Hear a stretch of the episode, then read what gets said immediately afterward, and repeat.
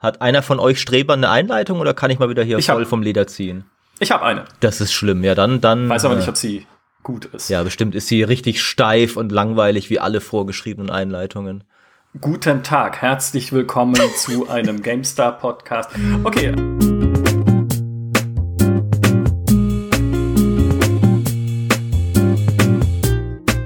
Wenn nicht gerade jemand ein Handyspiel angekündigt hat, war die BlizzCon immer eine riesige Party mit johlendem Publikum, Cosplay-Wettbewerben und allem anderen, was so dazugehört. Doch dieses Jahr war alles anders. Nicht etwa, weil Blizzard wieder ein Handyspiel angekündigt hätte, das haben sie erst danach nebenbei gemacht, darüber sprechen wir gleich noch, sondern weil es die erste BlizzCon war, die rein online stattgefunden hat, weil, ihr wisst schon, das Virus. Für uns ist es aber kein Grund zu übermäßiger Milde. Im Gegenteil, wir öffnen die Tore der Hölle, um fürs BlizzCon-Fazit endlich mal wieder die drei großen Übel des GameStar-Podcasts an den Mikrofonen zu versammeln. Mauristo, den Herrn des Hasses auf alles, was das neue Blizzard so macht. Herzlich willkommen. Hallo, das hast du sehr schön gesagt, ja. Und die Miblo, den Herrn des Schreckens darüber, dass es doch tatsächlich ein Remaster zu Diablo 2 gibt. Hallo. Har, har. das war aber okay. Okay, okay, ja. Ja. Und äh, ich, das, ich bin schon raus. Und mich, Graf Baal, den Herrn der Zerstörung aller Hoffnungen darauf, dass bei Blizzard je wieder PC-Strategiespiele entwickelt werden. zumindest von denjenigen Leuten, die noch bei Blizzard sind. Ja, also auch da gibt's paar spannende Sachen, über die man vielleicht sprechen könnte und über die wir sprechen werden. Bevor es losgeht, wie immer, unser Werbepitch. Dieser Podcast wird euch präsentiert von GameStar Plus, wo es auch noch mehr Dinge gibt über die BlizzCon, nämlich unter anderem eine Diablo 4 Titelstory aus meiner Feder, die sich auf Interviews bezieht, die wiederum der liebe Kollege Weber geführt hat, plus eine Kolumne von Dimi über Diablo 2 Resurrected, das Remaster von Diablo 2 und so weiter und so fort. Und außerdem gibt's auch dort, wie ihr vielleicht schon wisst, doppelt so viele Podcast-Folgen, weil jeder zweite Podcast exklusiv für GameStar Plus erscheint. Schaut gerne vorbei, www.gamestar.de slash plus. Und jetzt geht's los. Ja, ich finde, da muss man auch erstmal noch festhalten bei diesem Werbepitch, was für ein kra kranker Freak du bist. Kranker Freak wollte ich jetzt sagen, äh, weil diese Diablo 4 Titelstory hat sie, sie hat glaube ich 35.000 Zeichen, ist das richtig? Ich weiß es nicht. Ich habe einfach Und- so viel geschrieben, bis ich umgefallen Und, bin. und du warst bis 12 Uhr mitternachts davor noch mit uns im Stream und um 7.30 Uhr am Samstag ist das Ding erschienen. Wie? Ja, über Nacht halt. Ist, äh, Ich habe halt, ich, irgendwann habe ich so gesehen, oh, die Sonne geht wieder auf, die Vögelchen fangen an zu zwitschern. Jetzt ist der Punkt, wo man aufhören sollte, über Diablo zu schreiben.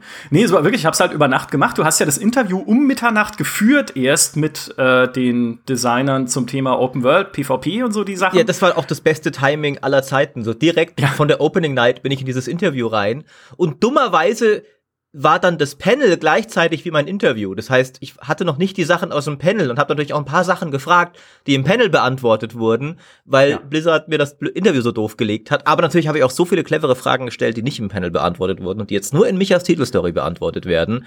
Ähm, also Ja, da so, auf jeden Fall, je, jeder Diablo-Fan von Welt sollte das lesen. Wobei ich auch sagen muss, da hatte ich auch im Vorfeld das, das Konzept dieser BlizzCon missverstanden, weil ich dachte, die Panels wären live. Ja. Wie Früher auf der BlizzCon, ne, auf einer Bühne und so, dass man auch hin und wieder Fragen aus dem Publikum stellen könnte. Also zum Beispiel, ob es ein Aprilscherz ist oder so, was sie sagen. Und da, das hat mir dieses Jahr, diese Interaktion mit den Leuten, das hat mir dieses Jahr komplett gefehlt. Und sie hätten es ja trotzdem, klar wäre es eine technische Herausforderung gewesen, aber man hätte es ja trotzdem ein bisschen machen können. Schade. War denn, Für euch kein Thema, ne?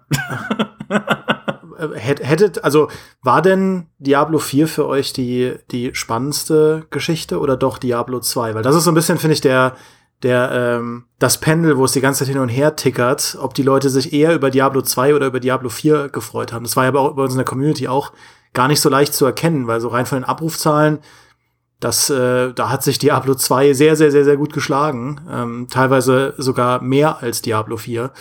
Ähm, aber es sind natürlich beides sehr, sehr, also es sind beides halt die reichweitenstärksten äh, Themen natürlich gewesen auf der BlizzCon.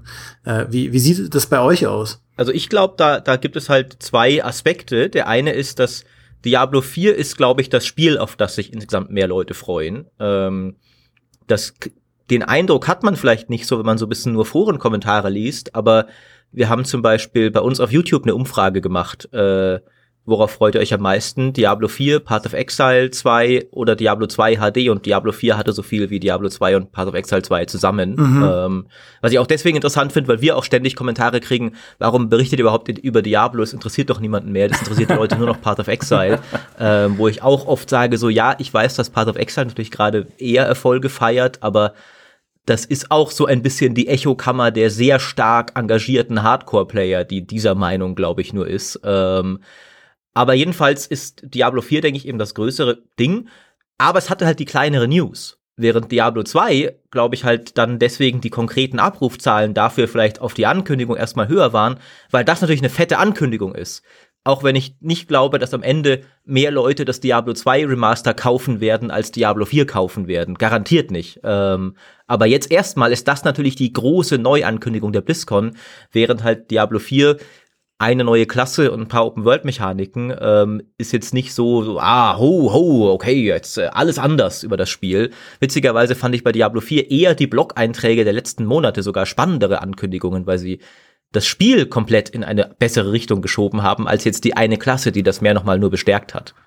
Ja, ja, würde ich unterschreiben. Das ist tatsächlich bei Diablo 4, also für mich, mein Highlight wäre tatsächlich, würde ich sagen, Diablo 4, aber auch nicht wegen dieser Klasse, weil, oh wow, eine Jägerin, es gibt eine Fernkampfklasse, hätte keiner mit gerechnet, äh, sondern einfach wegen dieser Entwicklung, die Diablo 4 jetzt seit der letzten BlizzCon, also seit Ende 2019 war das ja schon genommen hat, wo sie viele Dinge, die ja auch Maurice kritisiert hatte in der, äh, in der Anspielgeschichte, die du geschrieben hast und in den Videos, die du gemacht hast darüber, wieder zurückgedreht haben oder nochmal umgedreht haben. Hey, wir machen jetzt wieder richtige, ausführliche Talentbäume, in denen man gar nicht alles freischalten kann. Hey, es gibt jetzt wieder ähm, verschiedene äh, Punkte, die man in Attribute äh, stecken kann, ja. also Attribute, die man einzeln steigern kann. Ich kann schon nicht mehr reden vor Aufregung. Und solche Sachen, ja, also so ein bisschen die Rückbesinnung zu Dingen, die man halt noch zum Teil aus Diablo 2 kennt und in Diablo 3 vermisst hat.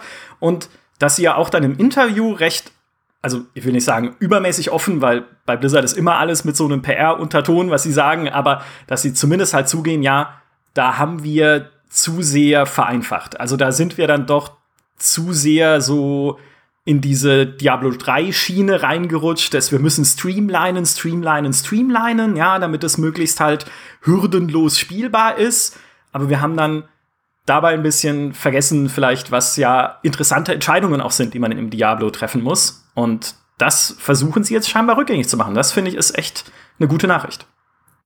Absolut. Ähm, ich muss ja auch sagen, ich habe ja auch, es gab ja viel, glaube ich, ich habe ge so gesehen, dass der Tenor zu dieser BlizzCon insgesamt schon eher der von Enttäuschung zu sein scheint, hatte ich den Eindruck. Ähm, für mich aber gar nicht tatsächlich, weil Diablo ist halt die für mich mit Abstand wichtigste Blizzard-Franchise. Und da muss ich sagen, dass da ist doch alles gerade eigentlich auf einem ganz geilen Weg. Wir haben das ein, ein richtig gut aussehendes Remaster bekommen. Das muss sich noch zeigen, ob das auch, ich meine, ah, uns ist doch aufgefallen, wir machen die Zwischensequenzen doch nicht neu, weil die Fans wollen lieber nah am Original, authentisch, pixelig bleiben, haben wir gehört. Ähm, das kann alles noch passieren. ähm, aber erstmal ist das cool. Dann haben wir Diablo 4, was nach einem, also auch da wieder, ne, kann sich alles noch ändern, aber bislang alles, was sie eigentlich in dem letzten Jahr gesagt haben und gezeigt haben zu dem Ding, sieht cool aus und klingt cool. Ähm, und da dann noch ergänzend Diablo Immortal habe ich ja nicht mal ein Problem damit. Ähm, wenn da, solange das halt nicht so, ja, das ist unsere eine große Diablo-Sache, die wir machen, solange halt dazu dann noch ein Mobile-Spiel kommt, das ja nach allem, was Kollege Fabiano, der schon gespielt hat, sogar ganz nett wird, ähm, finde ich, ist Diablo gerade ziemlich gut bedient. Und solange Diablo gut bedient ist, ist mir relativ schnurz, was der neue WoW-Patch bringt oder wie Overwatch 2 wird, ehrlich gesagt. ähm. Ja, aber ich meine auch ganz grundsätzlich, ich glaube, wenn man, klar, wenn man mit den falschen Erwartungen rangegangen ist, dass jetzt auf der BlizzCon ähm, eine, irgendwie eine krass neue Ankündigung kommt, ein neues, neues Warcraft oder so, klar, dann kann man enttäuscht sein, aber ich finde, es war ja sehr erwartbar, auch natürlich auf Basis der Leaks sowieso schon, ähm, dass es eher eine Konsolidierungs-BlizzCon wird, ähm, wo Blizzard im Prinzip die eigenen Marken noch mal ganz, also so in Stellung bringt, dass man denkt, okay, diese Marken sind da gerade gut aufgehoben. Ja, für die, für die uralten Retro-Fans gibt's dann eine Oldschool Collection. Diablo 2 kommt wieder zurück. Diesmal wird's ein gutes Remaster und äh, Und ansonsten eben Diablo 4 wird halt so in Position gebracht, dass es, dass man halt sagt, okay, das sieht doch alles ganz gut aus, das sieht cool aus. Ähm, also von daher, dahingehend finde ich, war es auch keine Enttäuschung. Ich kann natürlich die Leute verstehen, die erwartet haben, dass es ein gigantisches Spektakel wird. Ja. Es ist ja auch, ich meine, äh, der J.N. Brack hatte die BlizzCon damit abgeschlossen, dass momentan mehr Leute an Spielen arbeiten, die noch unangekündigt sind, als an denen, von denen wir schon wissen. Wo du halt auch so denkst, hm, ja, dann sag doch mal was Konkretes, unter anderem zur äh, Zukunft von StarCraft. Mhm. Kommt da noch mal was? Ist das für euch keine Marke mehr, mit der ihr arbeiten wollt? Ja, also es gibt natürlich immer noch Dinge, wo ich auch selber sage, das hätte mich gefreut, irgendwie zumindest mal ein Lebenszeichen zu sehen. Dann hätten sie halt irgendwie einen kurzen Teaser machen können mit Kerrigan, die sagt, ich komm noch mal vorbei. Naja, mhm. keine Ahnung, wäre vielleicht auch blöd gewesen, weiß ich nicht. Aber es war halt auch, es war nicht ganz rund. So, es, es gibt immer noch diese, diese, diese Lücken, wo man nicht genau weiß, wo geht dieses Blizzard eigentlich gerade in seiner Gesamtheit hin mit den Universen, die sie haben. Das stimmt. Wobei man der Fairness halber auch irgendwie sagen muss, ein bisschen, also das ist ja jetzt schon seit einer ganzen Weile so Blizzards Modus operandi mhm. und, und der, man finde ich kann ja. auch so fair muss man auch sein. Blizzard sind zwar groß und haben mehrere Marken und alles, aber es ist doch auch nur ein Entwickler, der kann jetzt auch nicht jedes Jahr eine Ankündigung vom Kaliber eines Diablo 4 haben. Letztes Jahr hatten wir Diablo 4 und das neue WoW-Add-on. Ich habe jetzt nicht damit gerechnet, dass diese BlizzCon irgendwie jetzt kommt und jetzt noch StarCraft 4 oder sowas. Äh, ja, und Overwatch 2 hatten wir letztes Jahr auch noch. Also sie haben halt recht viel letztes Jahr rausgeballert an, an ihren nächsten Sachen. Und sie sind ja schon, sie zeigen ihre Sachen ja meistens erst, wenn sie wirklich auch schon ein bisschen zeigbar sind. Also ich war ja auf der BlizzCon, wo Overwatch angekündigt wurde. Da konntest du es auch dann direkt spielen. Also die haben das erst angekündigt, als es schon im spielbaren Zustand war. Und ja. Diablo 4 auch. Und sogar Diablo Immortal. Das war auch, also war immer so, dass wir haben schon Gameplay, das auch schon im Zustand ist, wo wir sagen, okay, wir, wir, wir zeigen das einigermaßen. Ähm, und ich habe jetzt, also ich habe jetzt überhaupt nicht damit gerechnet, dass irgendwie bei Blizzard ein StarCraft 3 oder Warcraft 4 entsteht, das schon in so einem Zustand ist, nachdem letztes Jahr gerade erst mehrere große Sequels angekündigt wurden. Ähm, ja, wobei es gab ja im Vorfeld die Gerüchte über ihr Projekt Fenway, also dass, die, dass es eine Neuankündigung geben wird, von der man aber nicht weiß, äh, was sie ist. Und ich glaube, dass es halt dann ein Remaster ist, ist halt auch ein bisschen so dieses Symptom des neuen Blizzard. Weil natürlich ist ein Remaster keine, also nicht das, was ich jetzt zumindest unter einer Blizzard-Neuankündigung verstehen würde, sondern Remaster machst du halt auch, weil du THQ Nordic bist, ja, also weil man halt äh, so ein bisschen die das alten stimmt, Fans ja. noch mal bedienen möchte und so. Aber das ist für mich keine keine Blizzard Neuankündigung, sondern halt ein bisschen Zusatzprogramm für alte Leute. Wobei ganz Wie ehrlich, nicht? wenn, ja. wenn ich gesagt, wenn ich derjenige, der Entwickler wäre, der gesagt hat, okay, wir machen WoW Classic und es ist einfach eine reine, reine Gelddruckmaschine, dann wäre danach mein strategischer Vorschlag auch gewesen, lass das einfach jetzt durch die Bank Stimmt. immer machen. Dann ja. Warcraft 3 und sagt, hold my beer. Äh, ja. und ist dann, auch, ist dann äh, naja, ist vielleicht keine Gelddruckmaschine, aber ja, also wo die, wo die Strategie daherkommt, ähm, das finde ich halt schon sehr nachvollziehbar. Mhm. Ja. Ich fand ja. aber, was ich halt interessant fand und wo ich bisschen den Konflikt auch sehe, weil da habt ihr schon auch beide recht, es war halt eine sehr nostalgiegetriebene Messe. Ähm, wie sie eigentlich auch, ich meine, ich kann mir kaum einen anderen Entwickler fällt mir ein, wie Blizzard, der eine ganze Gaming-Messe fast nur damit befüllen könnte, sich auf seine alten Marken rückzubesinnen. Also wir hatten die, die Lost Vikings, wir hatten das neue Classic Add-on und wir hatten Diablo 2. Das waren die, die Headliner-Ankündigungen ja eigentlich.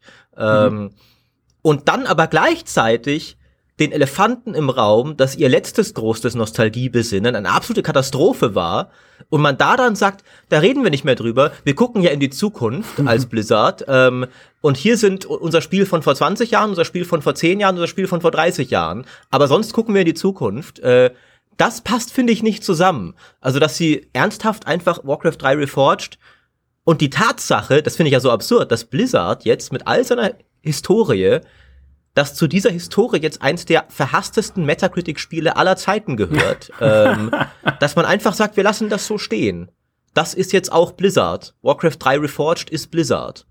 Ja. Ähm, das finde ich halt, also nicht, dass ich jetzt irgendwie gedacht hätte, ah, bestimmt sind sie so gute Leute, sie werden das alles noch retten und so, aber dass, dass halt irgendwie einfach gar nichts gesagt wird, finde ich schon so, Fand ich schon interessant. Es ist halt auch spannend, weil Blizzard, glaube ich, wirklich der einzige, sag ich mal, Entwickler slash äh, Publisher ist, der dessen Portfolio ja ausschließlich aus, aus laufenden Service-Games besteht. Also das ist ja sowohl Diablo als auch StarCraft als auch WoW ähm, alles Spiele, die halt über hunderte Stunden, über mehrere Jahre, über teilweise sogar Dekaden gespielt werden. Und Blizzard ist eigentlich genau der Entwickler, der nicht Spiele einfach sterben und fallen lässt, sondern halt immer weiter versorgt. Äh, also ich meine, ja. sogar Diablo 2, Oldschool Diablo, wird ja weiter supported, nachdem das Remaster draußen ist. Garantiert auch ein Learning aus Warcraft 3, aber ähm, also ich meine, das, das sagt einem ja sehr viel. Das alte Warcraft 3 wurde ja auch über Jahre gespielt, natürlich auch dank der Community ja. sehr aktiv. Und hat auch noch eine ganze Weile Patches bekommen und dann wieder ja. Patches bekommen, so im, im Lead-Up zu Reforged. Also ich äh, glaube, noch mehr als Paradox, und Paradox ist ja da schon krass, ist, ist Blizzard wirklich ein Haus, das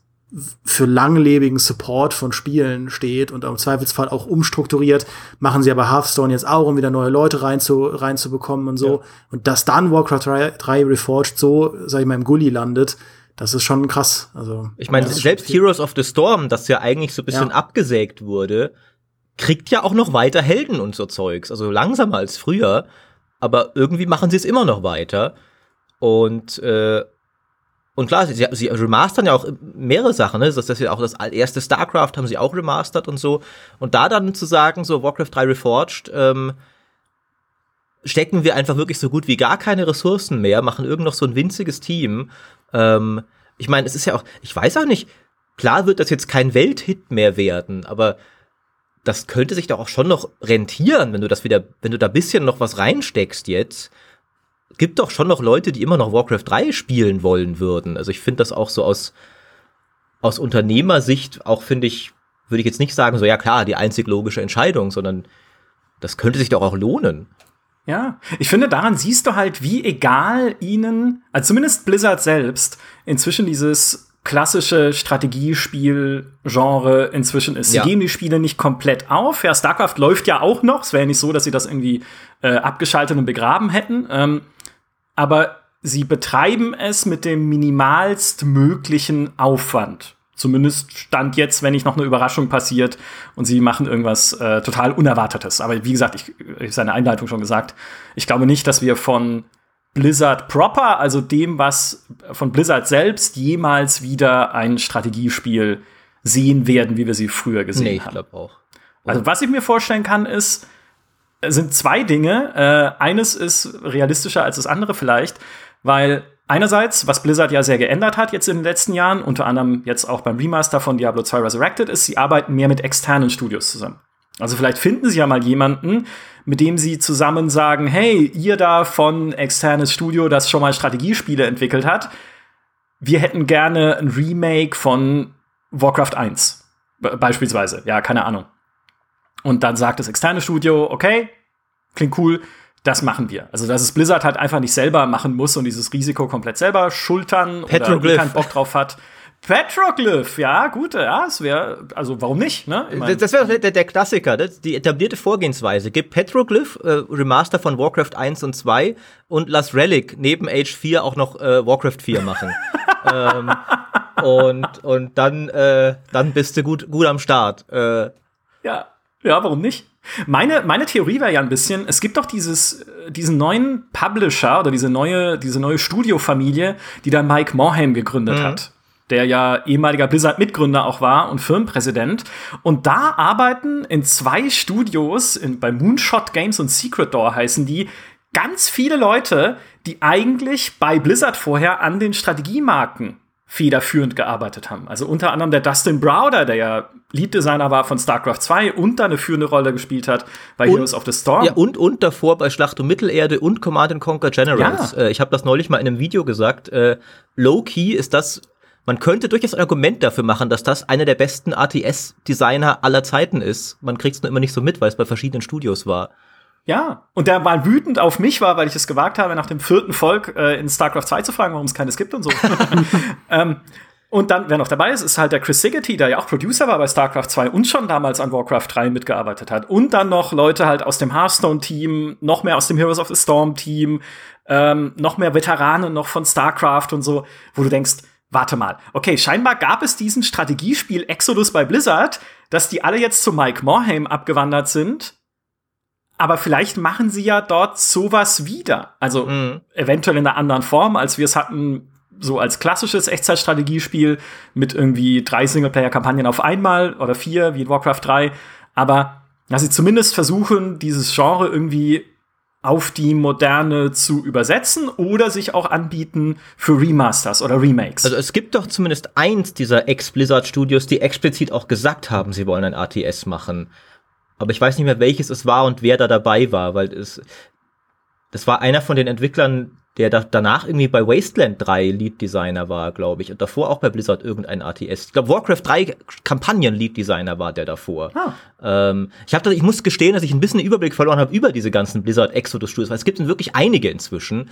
Ähm, und manche von denen auch relativ, sag ich mal, ähm, sassy gegen Blizzard geschossen haben. Also heißt nicht eins davon, ich weiß nicht, das von meinem Organ, dass er Dreamhaven genannt hat. Dreamhaven, ja. Genau, also Zuflucht der Träume, wo Leute mhm. hingehen, nachdem sie von Blizzard weg sind. Und auch die Beschreibung von der Studiomission man musste nicht viel rein interpretieren, um zu lesen, so ja, wir haben gemerkt, bei Blizzard ist es scheiße, deswegen machen wir jetzt bei einem Entwickler, der uns coole Sachen machen lässt, wieder weiter. Ich weiß nicht, wie, wie gut das darauf hindeutet, dass die dann von Blizzard direkt irgendwie ein Warcraft 2 Remake lizenzieren oder sowas. Äh, aber es wird bestimmt, also diese Ex-Blizzard ATS-Entwickler, irgendwas kochen die gerade zusammen. Ähm, ich bin halt nur gespannt, das hat jetzt nicht immer so toll funktioniert, wenn solche Ex-ATS-Entwickler dann in kleinen Indie-Studios mit viel kleineren Budgets das nochmal versucht haben. Zum Beispiel. Petroglyph, ne? Ja, Petroglyph ist halt ein gutes Beispiel. Petroglyph ist so ein Entwickler, mit dem ich echt ein bisschen Mitleid habe, mhm. weil ich das Gefühl habe, die versuchen, also jedes ihrer Spiele scheitert und dann versuchen sie es immer mit nochmal etwas weniger Budget nochmal, aber scheitern dann natürlich nur noch mehr.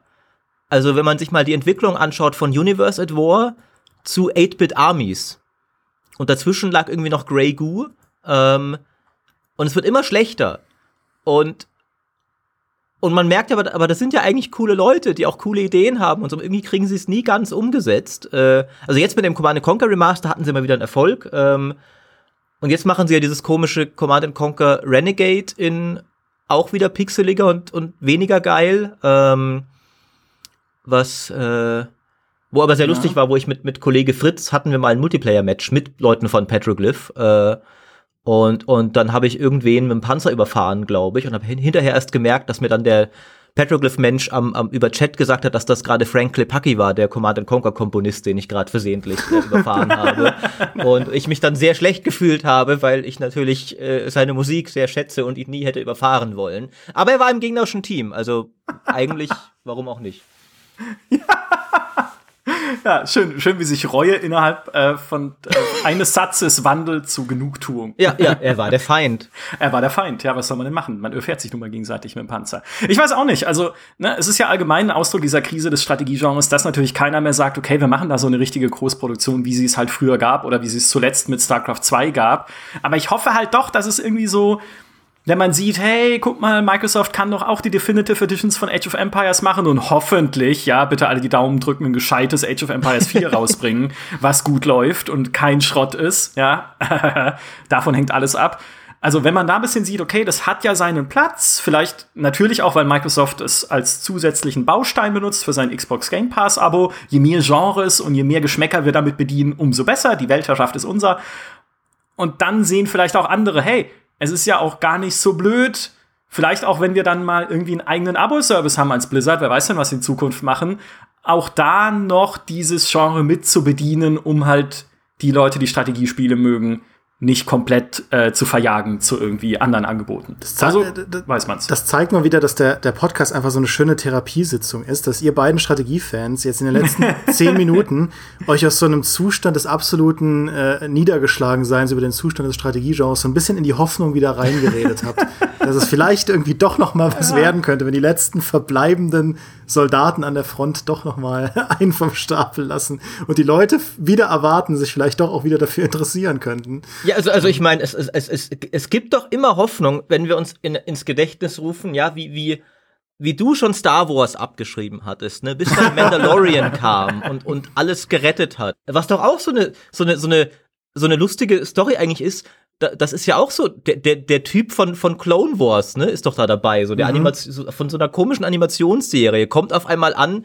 mit der besten Real-Life Star Wars-Serie, die sich Dimitri Halle hätte erträumen können und rettet die ganze Marke.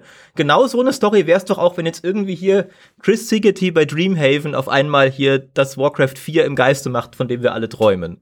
Ja, wobei ja. halt das Interesse auch immer noch riesig ist an, an, äh, an Star Wars. Und ich finde es echt interessant. Geh, geh sterben!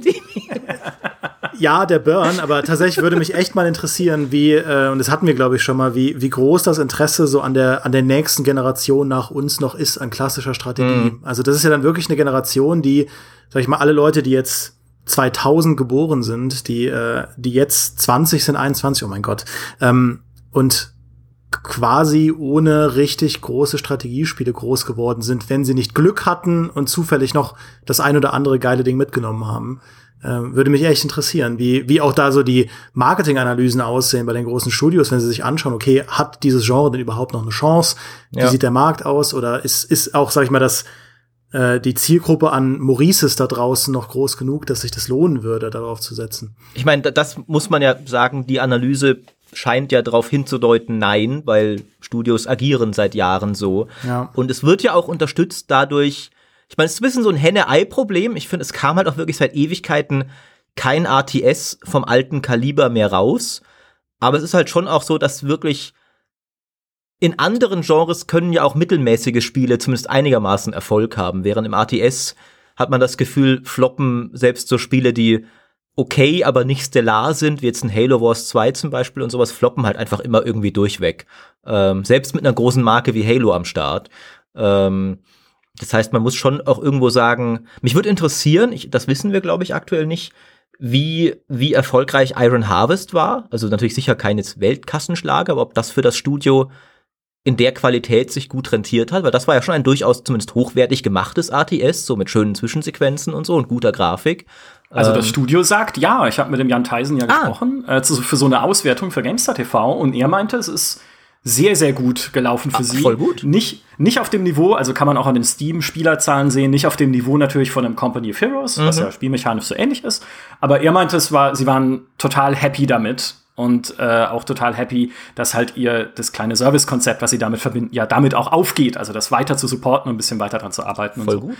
Also ich finde nämlich auch, wenn wir, ich bin ganz dabei zu sagen, junge Leute kriegst du damit vielleicht nicht mehr unbedingt. Ähm, weil die haben äh, vielleicht nicht mal äh, Strategiespiele nicht schätzen gelernt, aber für die ist es vielleicht auch jetzt einfach auf einer anderen Plattform der Fall, dass Strategie, in Anführungszeichen Strategiespiele gespielt werden, nämlich auf Mobile, ja, mit Clash of Clans und sowas. ist ja eigentlich auch Strategie, nur funktioniert es halt nach äh, anderen Gesetzen, als wir sie gerne sehen würden als PC-Strategiespieler.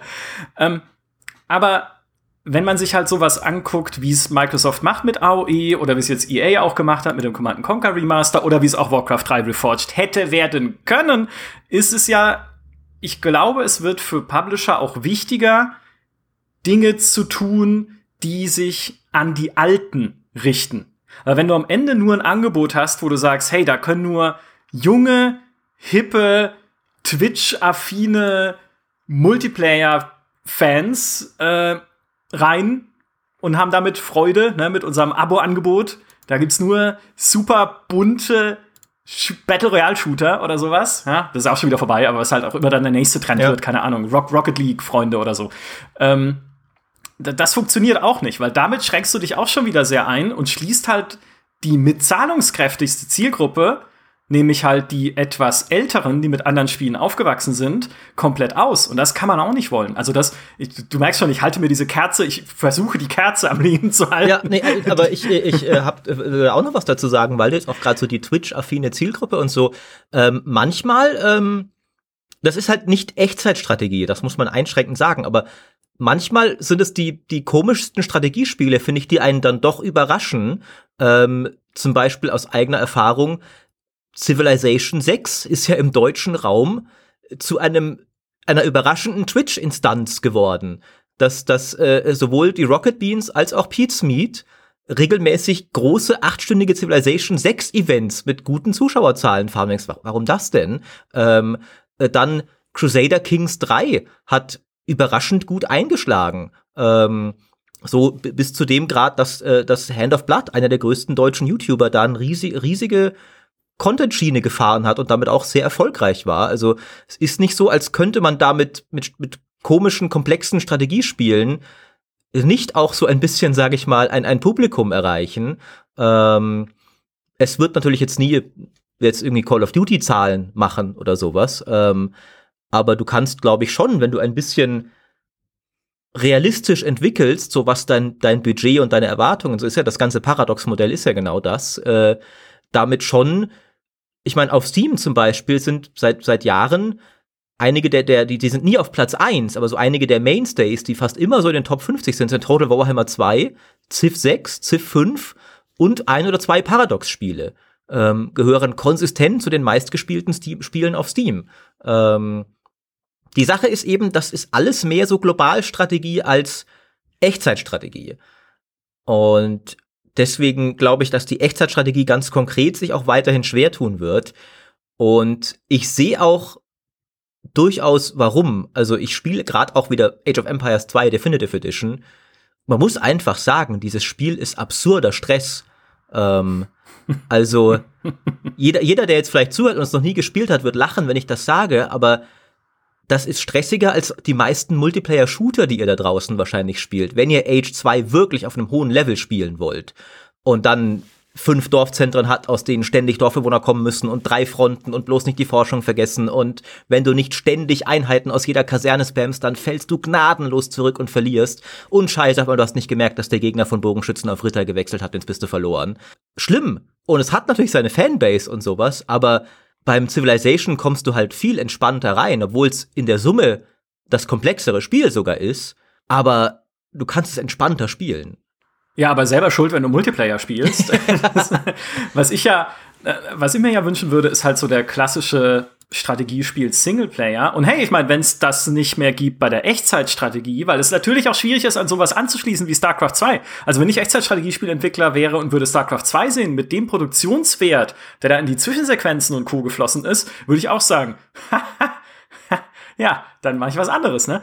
Ja. Ähm, aber es heißt ja, ne, du hast Paradox angesprochen, finde ich komplett richtig. Es heißt ja nicht, dass es gar keine Strategiespiele mehr geben darf. Und hey, ein StarCraft Stellaris nehme ich auch. Ja? Also, um das auch mal wieder erwähnt zu haben, rein zufällig ungeplant. Aber ne, es gibt ja verschiedene Arten von Strategiespiel, die man auch machen kann. Ich bin mal gespannt. Ich bin gespannt. Also, wie gesagt, von Blizzard selbst, glaube ich, die müssten mich schon sehr überraschen, wenn sie da wieder aktiv werden würden. Aber wer weiß denn, was sie mit Partnern machen oder was die anderen so machen, die aus aus Blizzard entstanden sind. Star Wars Strategiespiel, Leute, das wäre jetzt wieder ein Ding, ja. Ein äh, neues Empire at War. Ja, das man stimmt. darf nicht, also klar, äh, Maurice hat schon angesprochen, Halo, Halo, äh, äh, Halo Wars, klar, aber die Halo-Marke ist auch nicht so gigantisch, gerade jenseits der Xbox, wie man vielleicht denkt. Ähm, also ich glaube schon daran, dass wenn die richtigen Marken sagen würden, wir probieren mal Strategie, dann ähm, hätte es zumindest eine Chance. Und ein neues Star Wars Strategiespiel, das wäre der absolute Hammer. Ja, Schlacht um Mittelerde 3, Leute gerade jetzt, äh, jetzt, wo die Star Wars-Marke wieder richtig im Kommen ist, kommen wir wieder an den Punkt, wo man die Star Wars-Marke einfach auf, auf Spiel X oder Genre Y drauf tackern kann. Und es wird automatisch ein Erfolg, anders das als stimmt, bei Star das Trek stimmt. oder so. Ähm, ja. Ja. ja. aber um vielleicht mal wieder die Kurve zurückzuschlagen zur BlizzCon. Ja. die war ja Stimmt, das ist das Thema, ne? Ja, wir haben ja, äh, genau, das, ja. ähm, äh, äh, äh, wollen wir nicht lieber noch über, über, über Star Wars Strategiespiele und sowas reden? Ja, ist schon okay. Ge gehen, noch, wir, äh, gehen wir zurück ein, in eure Komfortzone. ich ich ja. wollte ich wollte jetzt gerade noch, und das ist doch auch wieder für dich schön, Demi, ich wollte gerade einwerfen, dass für mich der nächste Schritt nach Total War Warhammer natürlich Herr der Ringe Total War wäre. Äh, das wäre sogar. Passend zur Amazon-Serie jetzt dann. Äh, aber aber nein, äh, kommen wir zur BlizzCon. Und ich meine, ich muss jetzt hier noch mal hier, äh, äh, Dimi, ist, ist für dich nicht eigentlich alles noch viel schlimmer, weil ist nicht das Blizzard-Spiel, das du am meisten aktiv gespielt hast, Heroes of the Storm? Das, ja. Was? das schon längst abgesägt wurde und, und für das nie mehr irgendwas Relevantes kommen wird? Willst du mich ja öffentlich äh, diskreditieren, Maurice? das wusste ich nicht. Ja, tatsächlich. Also, ja, hast, also Dimi hat mega viel. Also ich habe es auch eine Weile, wir haben es auch eine Weile zusammengespielt, aber ja. Dimi war dann irgendwann sogar deutlich aktiver drin als ich. Seit Jahren podcasten wir zusammen und dann erfahre ich das. Ja, ich habe es aber tatsächlich erst angefangen, nachdem der Riesenhype rum war. Riesenhype mit so einem kleinen Augenzwinkern. Ähm, und äh, ich habe das sehr, sehr aktiv in meinem Freundeskreis gespielt und auch sehr leidenschaftlich unleidenschaftlich. Und dann kam Maurice Weber und wir haben zusammen gespielt und äh, jede Runde verloren, die wir zusammen gespielt haben. Es war ganz schlimm. Was aber nicht daran lag, dass Maurice äh, schlecht war, sondern ganz im Gegenteil. Ich glaube, Maurice war einfach so gut, dass äh, das Matchmaking uns die ganze Zeit in Matches reingeworfen hat, wo niemand sonst mehr mithalten konnte. Es ähm, war irgendwie, also irgendwie war das Matchmaking, wenn wir zusammen waren, immer verkorkst in, in irgendeine Richtung. Es war sehr komisch. Ähm, ich glaube auch, das Spiel hat meinen Account ein bisschen überbewertet, weil ich habe es halt seit der Beta gespielt, aber auch recht unregelmäßig. Also ich war beileibe kein Profi. Ähm, aber irgendwie hat es vielleicht gedacht, das ist so ein mega alter Account, der ist bestimmt mega erfahren. Würfeln wir sie mal mit Leuten zusammen, die seit der Beta durchgängig spielen. Ähm, aber wie ist es denn dann bei dir, Dimi, wenn, wenn, wenn du eine BlizzCon schaust, äh, worauf guckst du? Worauf bist du gehypt? Was, was bedeutet diese Messe für dich überhaupt? Oder ist das mehr so, mal gucken, was kommt, weil äh ja, lustigerweise ist bei mir tatsächlich die Hinführung auf, oder sag mal, die Liebe für viele Blizzard-Marken über Heroes of the Storm, sag ich mal, nicht, nicht komplett entstanden, aber doch rapide gewachsen, weil ich die das ist der Grund, warum ich HOTS gespielt habe und nicht zum Beispiel äh, League of Legends oder so, weil ich äh, A, die, das Spiel äh, einsteigerfreundlicher fand und ich bin kein MOBA-Spieler äh, und B, aber auch die Helden und die Schurken und so weiter so cool finde, ähm, weil die so eine viel, viel prägnantere, ähm, viel, viel, viel prägnanteres Design haben für mich als äh, die LOL-Helden oder die Dota-Helden und äh, und dann halt, und das hat quasi bei mir dieses Interesse entfacht, ähm, mich so mehr in diese Blizzard-Marken reinzustürzen, die ich vorher noch nicht so viel gespielt habe. Ähm, das heißt, ich schaue so ein bisschen die BlizzCon immer durch die Linse von, okay, welche Assets finde ich auf Basis der ganzen Figuren am coolsten, ja, und äh, und da, da lande ich tatsächlich vor allem bei Diablo. Also Diablo, gut, Diablo habe ich auch nach HOTS am meisten gespielt. Also ich habe schon Diablo 1 und 3 durch äh, und Diablo 2 zumindest gespielt. Ähm, eine ganze Weile. Ähm, ja, Diablo 3 haben wir auch wiederum zusammen dann genau, damals. Das habe ich äh, danach noch mal solo durchgespielt und Diablo 1 hatte ich schon vor Jahren mal durchgespielt. Also ich bin jetzt kein totaler äh, Blizzard-Nap oder so. ähm, nur diese, diese Liebe ist halt nicht so da wie bei jetzt Mary, die äh, seit, weiß ich nicht, zehn Jahren WoW spielt. Ähm, also mich interessiert das schon sehr, so was Blizzard mit diesen Marken macht. Ähm, von daher finde ich auch finde ich auch interessant zu sehen, wie sie versuchen, gerade so das, was die Leute mit Nostalgie verbinden, so in Position zu bringen, dass, dass sie halt damit dann irgendwie Erfolg, Erfolge feiern können. Ähm, bis auf WoW, das ist für mich so ein Enigma. Ich, äh, ich kann, ich kann, also, mein, ich verstehe, warum Leute das spielen. Ich finde es auch sehr interessant, Leuten zuzuhören, die es spielen. Aber diese ganzen WoW-Designs oder so, ich finde Diablo ist einfach für mich das so viel spannendere Universum. Mit dieser ganzen christlich-jüdischen Engel versus Teufel, Fantasy und so. Das ist für mich so viel cooler als WoW. Aber ähm, ich höre es auf zu reden, sonst, sonst lässt mich Micha rauswerfen. nee, das ist ja auch vollkommen korrekt. Äh, das ist absolut die einzig richtige ja, Meinung. Ähm, also ich ja, finde, ich finde den Warcraft, die Warcraft, also ich habe das Arthas-Buch zum Beispiel gelesen, weil ich Arthas als Figur so cool finde, diese typische ne, äh, Fallen Hero Story, das mag jeder Star Wars-Fan. Ähm, hm. Also es gibt, es gibt im Warcraft-Universum schon viel, was ich cool finde. Ähm, nur so, ich kann mir nicht so lange die Lore-Videos vom Warcraft-Universum anschauen wie bei vielen anderen Story-Universen.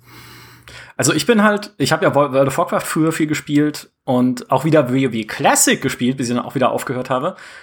Ich mag es einfach bei jeder neuen Add-on-Ankündigung, oder diesmal war es ja äh, nur eine Patch-Ankündigung, also fürs nächste Content-Update, aber ich mag es einfach immer, diese Trailer zu sehen.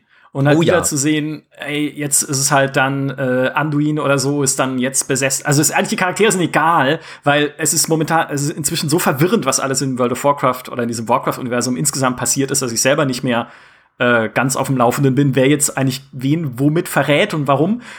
Aber es ist trotzdem immer wieder dieses, dieser Stil, dieses Pathos, das da drin steckt, ist immer wieder cool. Also für mich, auf mich hat dieses Warcraft-Universum immer noch diese Anziehungskraft, dass ich bei jedem Mal wieder sage, Alter, jetzt, du musst es mal wieder spielen. Es ist, es ist so cool. Und ich meine, Shadowlands hat sich auch super verkauft. 3,7 Millionen Mal am Launch-Tag.